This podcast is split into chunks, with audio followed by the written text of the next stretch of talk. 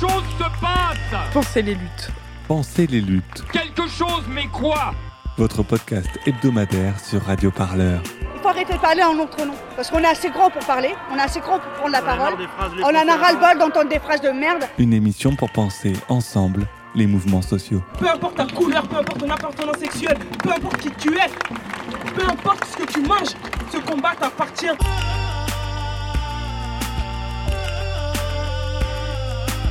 Le son de les luttes. Je crois pas que ce mouvement il va s'arrêter de sitôt. On se quittera plus jamais, quoi. C'est impossible. En 2023, il semble acquis d'être féministe quand on est euh, libertaire. Toute personne qui s'implique politiquement est donc en allié de la cause, en MeToo, mais attention, le MeToo du bon côté de la barrière. Mais les milieux militants sont-ils autant à la pointe de la déconstruction? Car encore aujourd'hui persiste dans les organisations militantes une répartition des rôles genrés. Le problème? Bah, Les hommes vont au front pour casser la gueule au CRS, mais sont incapables de gérer la distribution de sandwichs pour l'après-manif. Alors que les femmes, elles, petites mains de la logistique dans l'organisation des luttes, oui. Et cette organisation est souvent invisible et c'est bien ça le problème. Donc vous l'aurez compris, cette semaine dans Radio Parleur avec Penser les luttes, on parle de masculinité et même de masculinité hégémonique. Mais avant de rentrer dans le vif du sujet, voici un message d'intérêt général. Je m'adresse à toi qui écoutes ce podcast. Pour réaliser cette émission, on a mobilisé des journalistes, des réalisateurs, du matériel en studio d'enregistrement et tout cela, bah, c'est pas gratuit. Donc si tu veux nous aider pour que l'on continue de travailler avec des sujets passionnants, il faut nous soutenir. Alors comment faire, tu te demandes? Eh ben il y a rien de plus simple. Tu vas sur le site radioparleur.net/slash soutenir et tu fais un don. C'est bon? C'est fait? Ben c'est parfait. Je te souhaite une bonne écoute sur Radio Parleur. Tu veux bâtir des cités idéales, détruis d'abord les monstruosités. Gouvernement, caserne, cathédrale, qui sont pour nous autant d'absurdités. Dès aujourd'hui, vivons le communisme, ne nous groupons que par affinité. Notre bonheur naîtra de l'altruisme, que nos désirs soient des réalités. Debout, debout, compagnons de misère, l'heure est venue. Alors donc comment le genre intervient dans les manières de faire politique dans les milieux militants? Avec nous pour en parler, Clara Chilney qui a écrit Hardy Compagnon aux éditions Libertalia. Bonjour Clara. Bonjour. Le collectif Les Murennes. euh, bonjour, oui, avec Lu, Lu Elita, c'est ça? Salut. Bonjour. Et Kaina, avec qui j'ai réalisé euh, cette émission, et moi-même, Johanna Salézé. Donc, euh, le son qu'on a écouté là, euh, c'était quoi, Clara? Donc, c'est toi qui as euh, qui a choisi ce son? Qu'est-ce qu'il représente pour toi Euh, pour moi, ce son, donc, il a été en plus euh, créé à la fin du 19e siècle et c'est le son euh, très. euh, euh, on va dire que c'est vraiment le son représentatif euh, de la musique anarchiste, de la musique politique anarchiste qui était très présente dans les milieux euh, donc anards euh, à la fin du 19e siècle et au début du 20e siècle. Oui, parce que en fait, toi, tu es donc spécialisé dans les questions euh, anarchistes qui se déroulent à la Belle Époque. C'est d'ailleurs euh, ça dont parle ton livre, Hardy Compagnon. Oui, tout à fait. Et spécialement, enfin principalement euh, l'étude de genre, une étude sur les masculinités anarchistes. Donc c'est un peu ce dont on va du coup discuter euh, avec euh, vous aujourd'hui. Euh, donc les masculinités.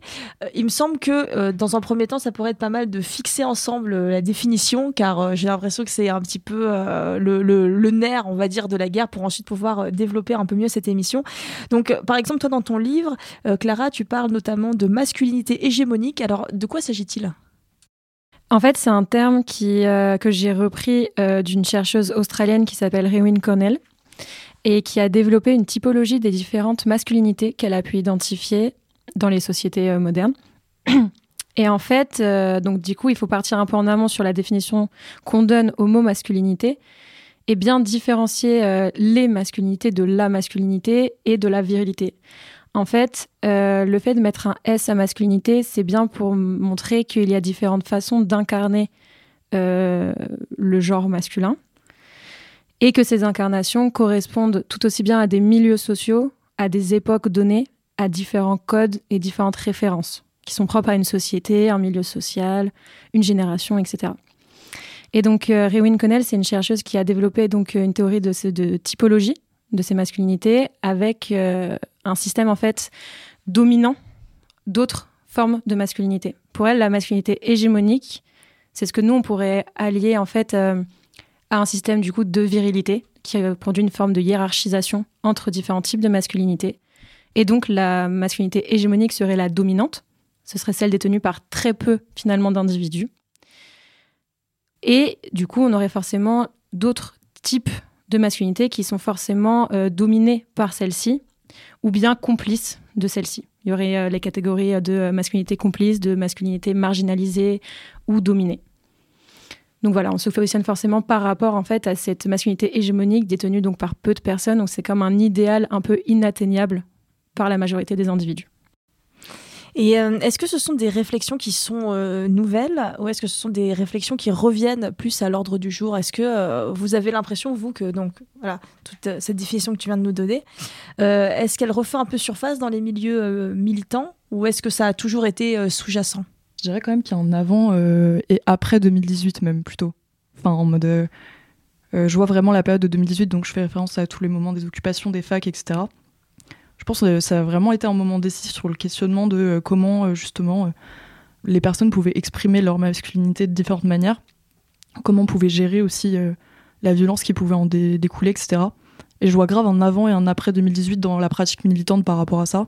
Je pense qu'aujourd'hui, on fait un peu plus attention. Après, je n'irai pas jusqu'à dire qu'il y a eu des grands changements, etc. Mais je pense que, en tout cas, il y a plus de possibilités de réaction qui ont été établi, échangé. Euh. Qu'est-ce que tu observais de ce qui se passait euh, avant donc 2018, donc avec l'avènement de MeToo, hein, on, le rappelle, euh, qui, a été solé par l'affaire Harvey Weinstein.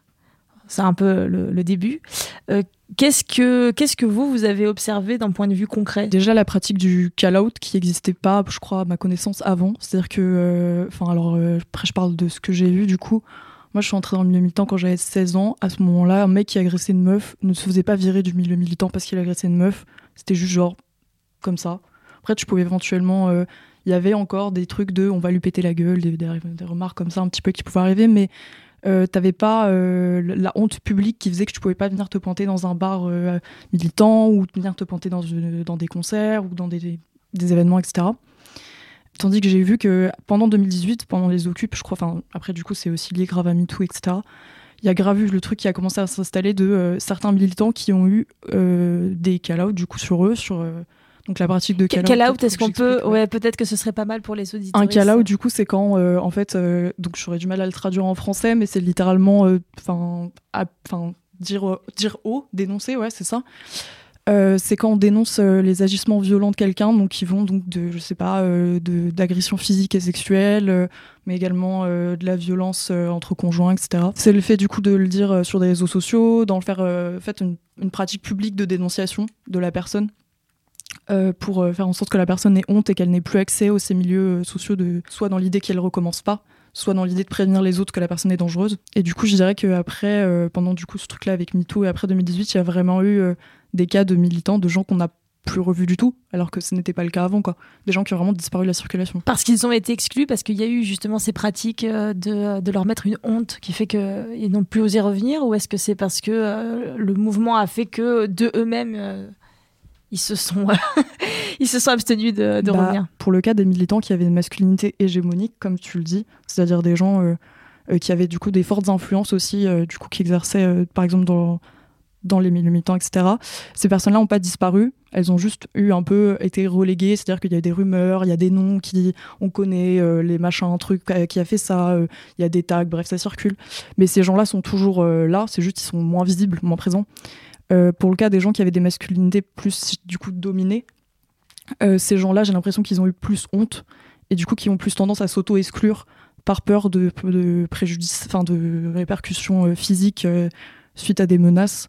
Euh, et, euh, ou peur euh, d'agression, etc.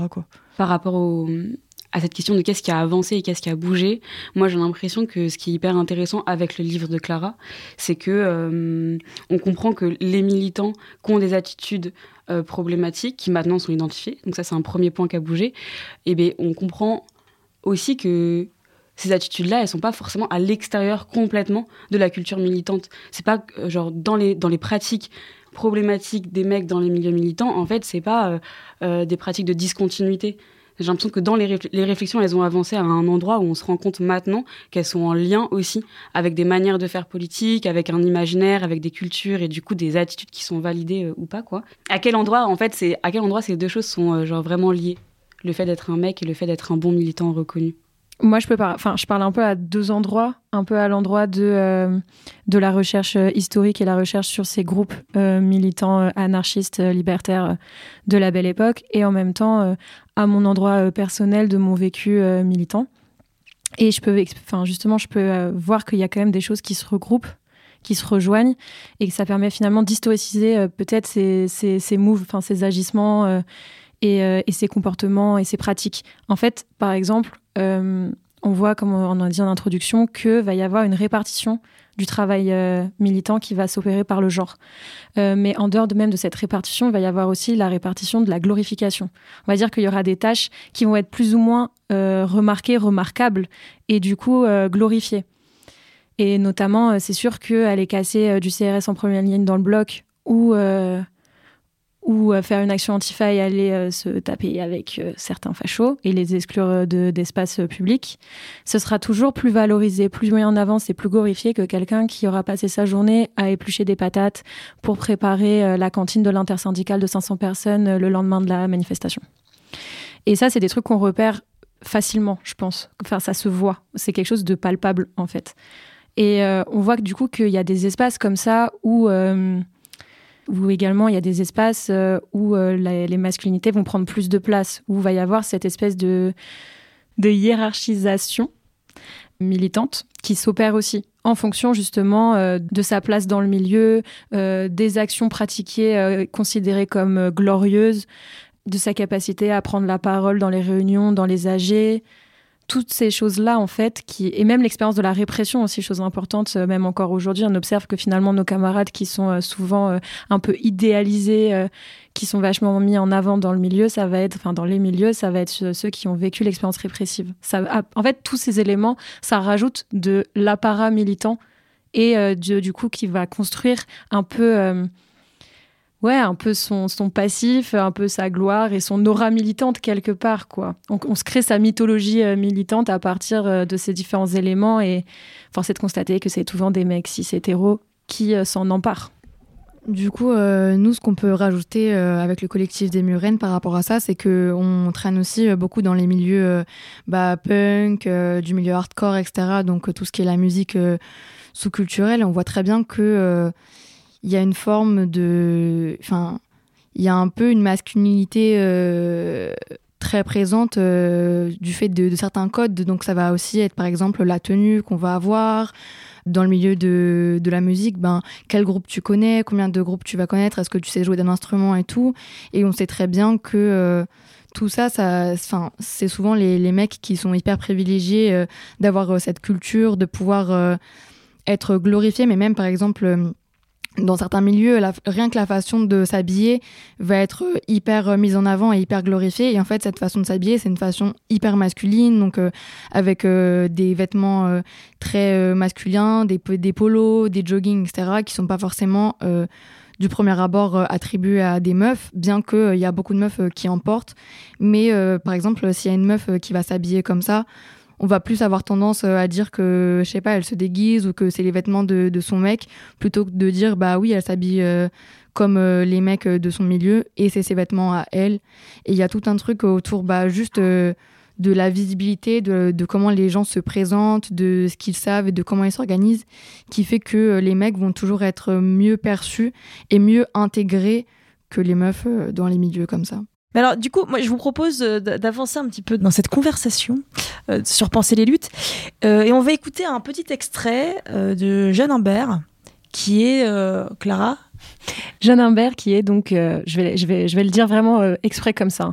Jeanne Imbert, qui est la femme de Jeanne Imbert, et du coup, c'est. La femme de Jeanne Imbert? La femme de Jeanne Imbert, qui était du coup une personnalité importante du milieu néo-malthusien, c'est-à-dire une branche de l'anarchisme qui revendique le contrôle des naissances par du coup la contraception. Donc il se revendique comme un mouvement assez féministe, on va dire, en tout cas porteur, porteur de sujets féministes dans l'anarchisme, mais qui rejoue bien certaines, certaines problématiques. Alors on écoute tout de suite un extrait de Lina. Et là, j'ai commencé à faire mes classes. Je me suis imprégnée de cette doctrine. Humbert m'a ouvert sa bibliothèque. Il m'a nourri de tout ce qu'il savait. Nous avons eu des, conversations nombreuses et tout, parce que quand nous sortions tous les deux, n'est-ce pas, je, pas moi qui avais la parole, n'est-ce pas, il, m'apportait tout ce qu'il savait, et il savait beaucoup. C'est donc là que je me suis mise dans le bain néo-malthusien. Et ça a duré jusqu'à la guerre de 14. Vous comprenez? Je me suis occupée du journal, d'un tas de choses comme ça, mais en personnage modeste dans l'ombre d'un bear. Pensez les luttes, votre podcast hebdomadaire sur Radio Parleur. Pour penser ensemble les mouvements sociaux. Est-ce que vous voulez rebondir un petit peu là sur ce qu'on vient euh, d'entendre, Clara?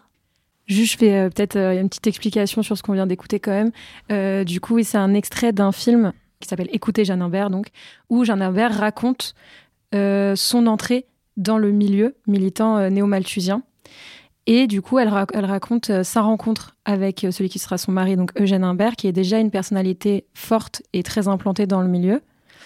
Euh, et elle arrive en tant que dactylo, celle qui doit prendre des notes pour lui. Donc elle arrive comme sa secrétaire. Euh, elle est, euh, je sais pas, je crois qu'elle a 15 ans de moins que lui, 15-20 ans de moins que lui. Et là, c'est ce qu'on enfin, ce qu'on entend. Moi, je pense que c'est hyper lourd de, de, plein de choses et hyper révélateur de plein de choses, de plein de dynamiques de domination qui s'opèrent d'un personnage charismatique très implanté dans le milieu militant, le sachant également, parce que c'est ce qu'elle dit. Elle dit bah, J'avais pas la parole parce que quand on sortait, euh, il m'apportait beaucoup parce qu'il savait beaucoup. Donc c'est-à-dire que elle, elle est euh, la petite jeune qui va apprendre de lui et qui du coup n'aura pas la parole. Et c'est lui qui va lui apporter les choses. Et après, elle l'enchaîne en disant que jusqu'à la guerre de 14, c'est elle qui a géré le journal. Donc ça veut dire qu'elle a dû s'occuper euh, du journal Génération Consciente, le journal des néo-malthusiens, à la place de Jeanne Imbert. C'est quand même elle qui gérait tout. Mais personne ne le savait elle était dans l'ombre, elle le dit, mais j'étais la femme de l'ombre. Et, ça, et c'est une posture qui a l'air, dans son témoignage en tout cas, d'être euh, ok quoi pour elle. Enfin, j'entends, euh, on n'a pas l'impression que c'est une, euh, une souffrance a posteriori quoi. C'est comme ça, c'était comme ça, c'était son rôle était là quoi. Voilà, mais je pense que c'était le rôle donc de beaucoup de femmes de ces milieux et encore aujourd'hui, je pense qu'on peut faire des, des ponts sur ces travaux de l'ombre et du coup. Qu'est-ce que vous en pensez, les Murennes ben euh, nous, euh, c'est assez fréquent que on présente euh, certaines meufs du milieu comme étant la meuf d'un mec. Et en fait, enfin, c'est là où il y a toute la problématique de ce que ça fait en fait d'être dans un couple hétérosexuel et d'être à la fois des militants. Ça veut dire que en fait, les gens vont te caser comme bah, comme ce qu'on a vu dans l'extrait d'avant, comme la meuf d'eux, et donc tu vas avoir une importance moindre. Alors qu'en fait, c'est pas grave de enfin on est tous euh, arrivés dans un milieu euh, militant euh, par quelqu'un ou parfois solo mais peut-être on avait un pote ou quelqu'un qu'on aimait bien et tout on a eu des présentations et je pense que peu importe la présentation qu'on a eue surtout quand on est une meuf ben on n'a pas enfin on devrait pas avoir à acheter un peu sa place par en produisant un savoir en montrant que on devrait être là parce que on connaît tout etc et je pense que c'est très difficile de enfin encore euh, aujourd'hui euh, dans des milieux surtout où il y a beaucoup de, mecs d'être euh, pas perçu comme la meuf de et bah, de militer de pouvoir militer en fait par soi-même. Et on a aussi bah, nous on a reçu beaucoup de témoignages aussi de violences bah, intra-conjugales et intra-relationnelles où en fait les deux personnes étaient dans le milieu militant mais en fait bah de fait la pression euh, que bah, surtout le mec euh, avait sur la meuf dans ce couple, elle se percevait aussi à l'extérieur et c'est ce qu'on a vu également dans l'extrait euh, précédent. Je peux grave rebondir sur ce que tu as dit parce que bah enfin bref, je vais pas parler de moi non plus mais ça m'est arrivé. le problème étant que quand tu sors avec un mec que tu as rencontré dans le milieu militant, même si tu arrives par toi-même dans cette organisation, votre couple va devenir un espèce de truc indissociable de la personne où tu vas déjà devoir assumer toute la personne ce que fait, ce qu'elle fait. C'est-à-dire que par exemple, partout où tu vas aller, si la personne a fait de la merde, ça va t'être reproché. On va te demander des explications sur ce que la personne a fait, alors que toi, en général, normalement, t'as rien à voir avec ça. Et le truc aussi, c'est qu'en plus de ça, tu peux te prendre des, réflexions par rapport à ça. C'est-à-dire que genre les gens peuvent te dire, euh, enfin peuvent entre guillemets euh, détourner la violence qu'ils ont envie de faire subir à la personne avec qui t'es sur toi, en partant du principe que vous êtes la même personne.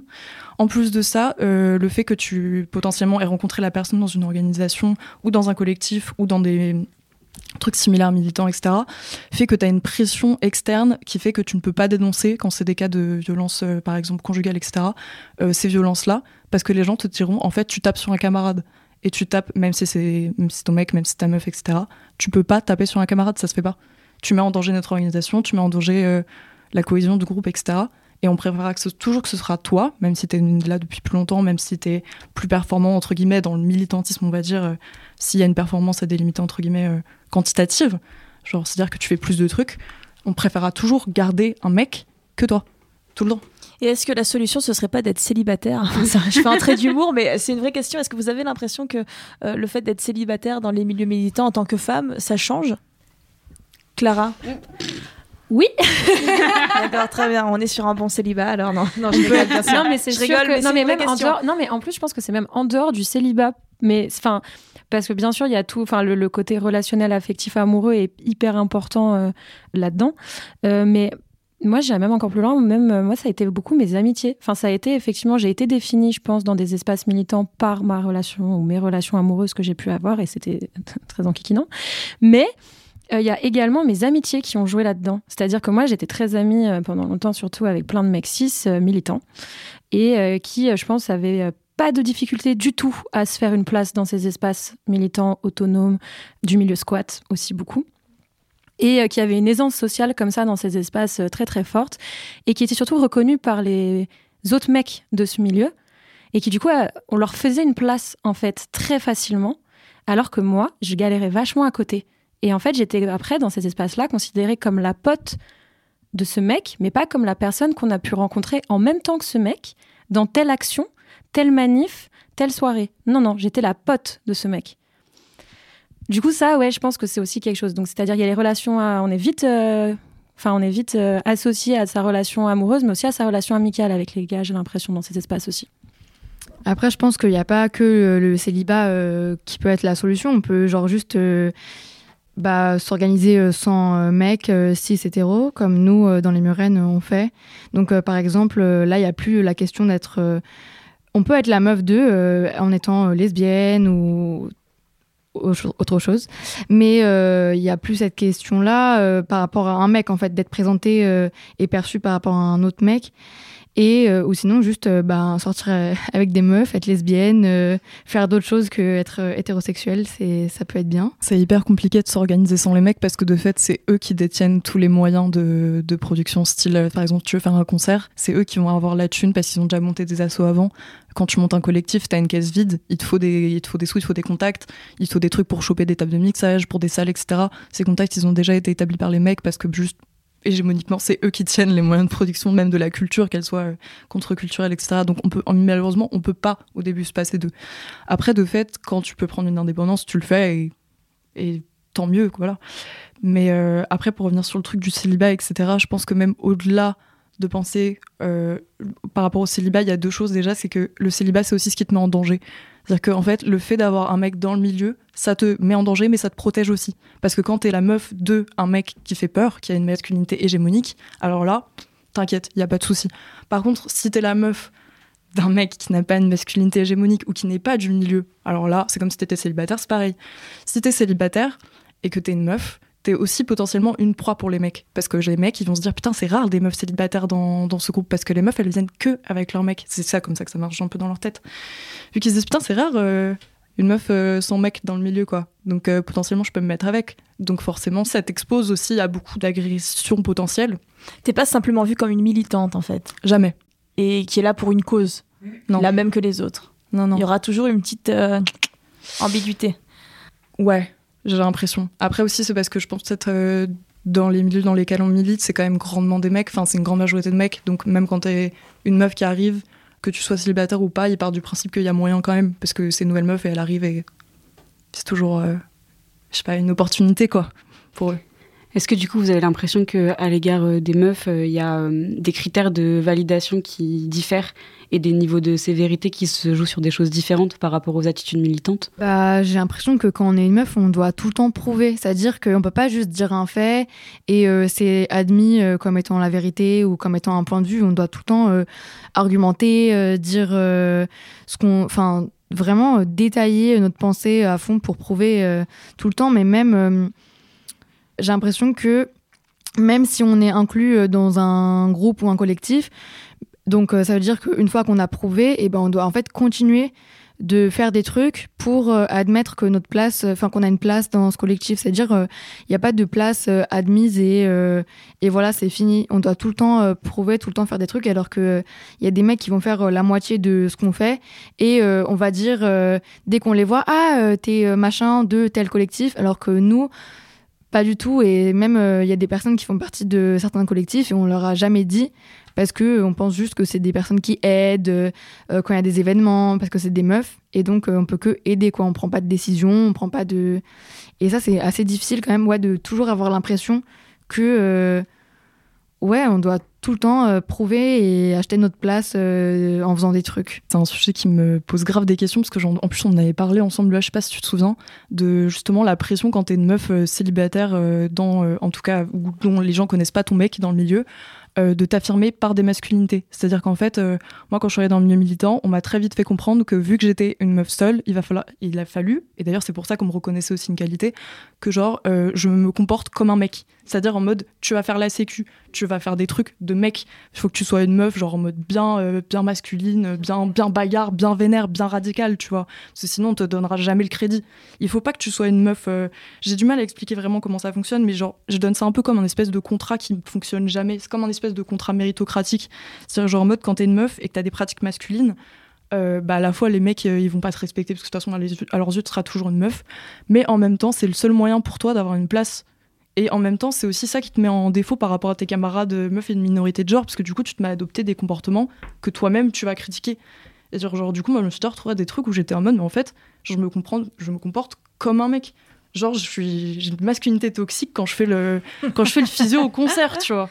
Genre en mode je me comporte comme une merde. Et genre je me mets à avoir des propos euh, où je me reconnais pas tu vois. Alors qu'en fait c'est juste parce que euh, si je peux pas euh, exister comme ça bah en fait j'existe que dans un dans une version sexualisée. Enfin j'ai pas d'autre option tu vois. Soit je suis un objet sexuel soit je suis la meuf qui fait l'entrée la bagarre. Genre il y a pas le milieu. Je peux pas être autre chose en fait, à chaque fois, c'est une, une, histoire où on te renvoie un genre. Euh, ça, c'est pas nouveau. Parce que dans, dans, ton bouquin, Clara, euh, tu racontes vachement ça aussi euh, avec des figures anarchistes. Les quelques, du coup, elles étaient peu, mais il y en avait, des figures féminines anarchistes. Et tu racontes que, genre, leur manière d'exister et leur manière de. leur mode d'expressivité de genre s'alignait aussi à. Enfin, jouait de codes, de même esthétique et tout pour pouvoir exister. Ouais, c'est ça, c'est vraiment euh, ce que tu racontais en fait, euh, Ita, c'est la, la, la, réappropriation euh, de, des codes de la virilité, quoi.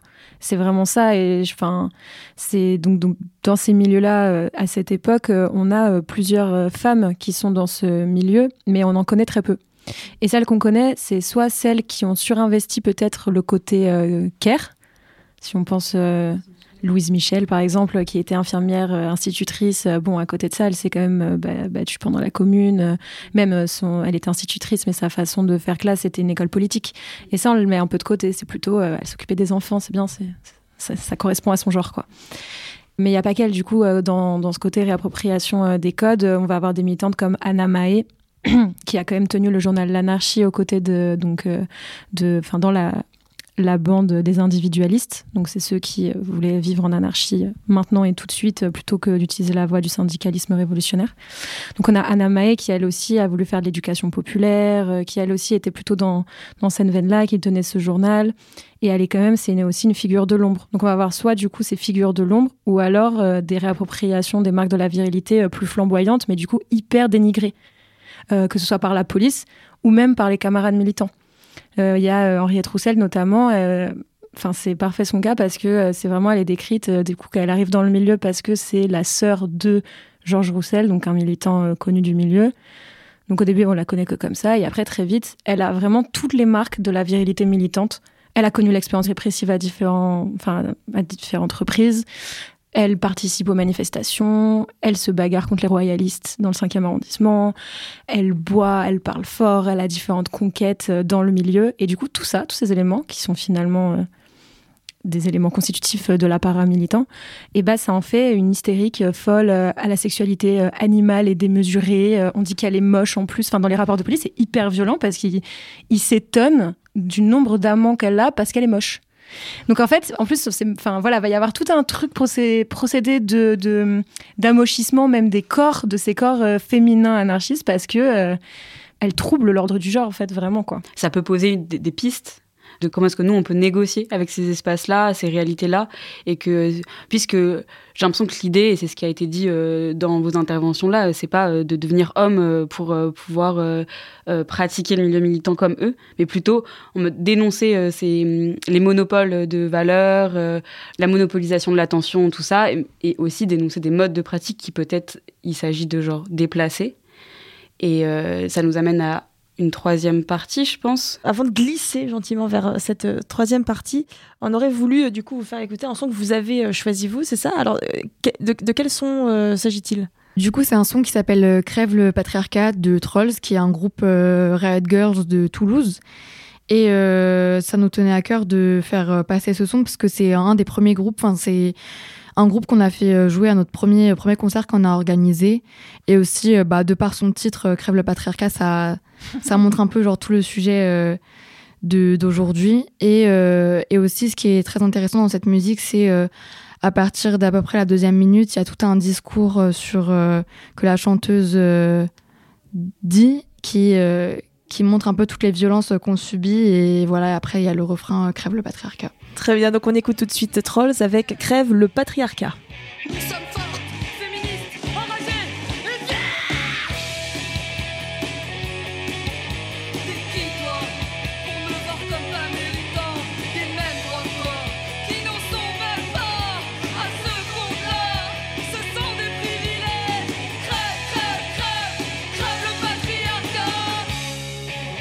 Trolls avec euh, Crève le patriarcat qui donne un petit peu euh, le là de cette euh, troisième partie d'émission de Penser les luttes sur Radio Parleur.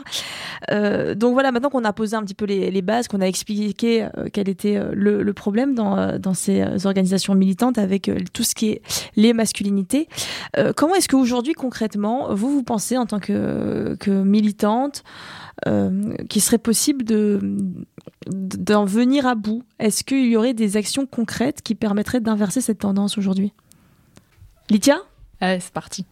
Euh, euh, non, mais après, on parlait de tout ce qui était euh, capital culturel, moins de production du capital culturel et tout. Et bon, on en parlait du coup un petit peu en off et tout. Mais en vrai, c'est culpabiliser les mecs pour les forcer à nous donner ce qu'ils ont déjà. C'est-à-dire, genre, les contacts, les moyens économiques, leur dire non mais attends euh, c'est bon euh, nous on fait le ménage toute l'année donc tu tapes le ménage à la fin de notre concert alors que t'es pas dans le collectif c'est pas grave. Enfin bref ce genre de, de pratique je pense que c'est déjà un bon début. Euh, mais après, de toute façon, on voit quand même qu'il y a des réticences parce qu'en soi, nous, notre collectif, il s'est fondé parce que de base, les meufs, on était les meufs, les minorités de genre, on se sentait pas à l'aise dans les pits, donc dans tout ce qui va être genre les pogos, etc on était archi mal à l'aise, par exemple, on a fait un post sur, euh, pour juste dire aux mecs d'arrêter d'enlever leur putain de t-shirt et c'est parti en steak sur Instagram. On s'est pris un raid de faf et tout, mais genre vraiment c'était monumental.